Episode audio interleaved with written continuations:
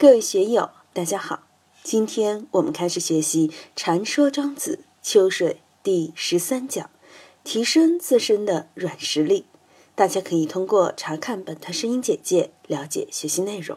让我们一起来听听冯学成老师的解读。《秋水》里面还剩三个小段，下面这一段就谈一个人的人生观的问题：我们的心放在什么地方？我们的价值观怎么样？在中国历史上有多种的价值取向，总的来说就是两个，一个是入世的，一个是出世的。入世的肯定就是在功名富贵、酒色财气上用心；出世的一般都是恬淡寂寞、虚静无为的这么一个圈里面去感觉。庄子他从来就是，你要说他纯出世，像印度佛教那样，他也不是。历代学者给他一句评论是。避世主义，它不像佛教的沙门思想，完全的离开人类社会，它是一种避世的姿态，回避社会性。我也多次讲过，一个人有三条命，一个是自然生命，自然生命就是生老病死；一个是社会生命，社会生命就是贫贱穷达；一个是精神生命，精神生命简单来说就是喜怒哀乐，就是你的精神生活。道家学说着重点在自然性上，儒家学说重点在社会性上，佛家学说重点在精神性上。当然，三家学说都有自然性、社会性和精神性的结合，但侧重点不一样。作为一般的人来说，他生存是第一要义的。哪怕你成了亿万富翁，到了肿瘤医院里面去，你要这一个亿，还是要你的命呢？我想，任何富翁他肯定要命，不要那一个亿，这是绝对的。因为当自然生命和社会生命发生矛盾的时候，肯定我要有保我的基础，留得青山在，不怕没柴烧。这个命是很重要的。当然，也有这样的说法：生命诚可贵，爱情价更高。若为自由故，两者皆可抛。爱情比生命更高，自由更胜过一切。这个看怎么说，在有了这个生命，生命没有危机感的时候，肯定是功名富贵很重要。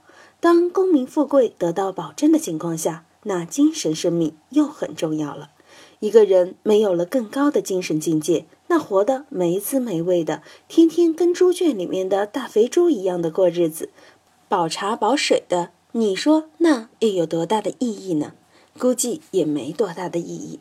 但是自然生命是基础，在贫困中的人饭都吃不起的时候，他肯定要求的是吃饭，解决温饱问题。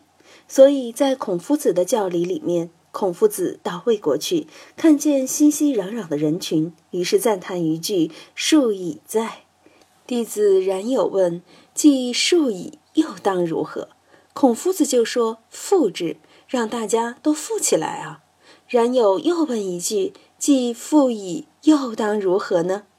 孔夫子就说：“教之，要让全社会的人都受教育，让全社会的人都成为有文化的人、有教养的人。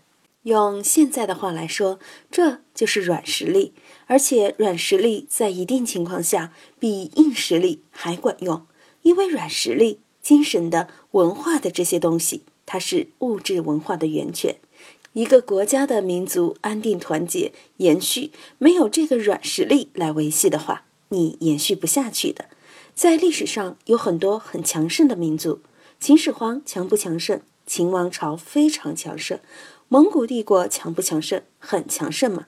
但是因为这个软实力、文化的基础不够，所以这些都愈后不良。美国是经济、科学、技术都很厉害，软实力也有。好莱坞的，你看多厉害，明星歌星一抓一大把。但是他这些软实力，实际层面很低，严格来说还不能生根。真正能在历史中扎根的是什么呢？还是圣贤层面的文化。欧洲来说，还有基督教作为他们的根本文化意识形态。在中东有伊斯兰教，在佛教世界有佛教。在中国，除了佛教。还有孔孟老庄这一套东西，这一套软实力与美国好莱坞之类的软实力不可同日而语。现在很多人看重的是美国的那套软实力，而忽视了我们中国自身的软实力。中国这一百多年为什么弄不倒、弄不垮？就是在中华民族的血里面有孔孟老庄的这套东西，所以仁人志士骨子里面还是孔孟老庄的这一套东西。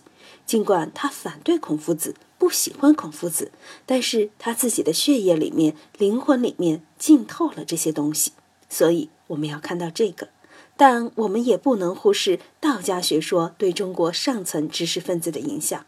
在中国历史上有非常多的优秀的士大夫，当他们处于顺境的时候，兼济天下的时候，好像没什么感觉；但穷的时候，怎么来独善其身？可以说，百分之九十几的人都在老庄学说和佛教里面来独善其身。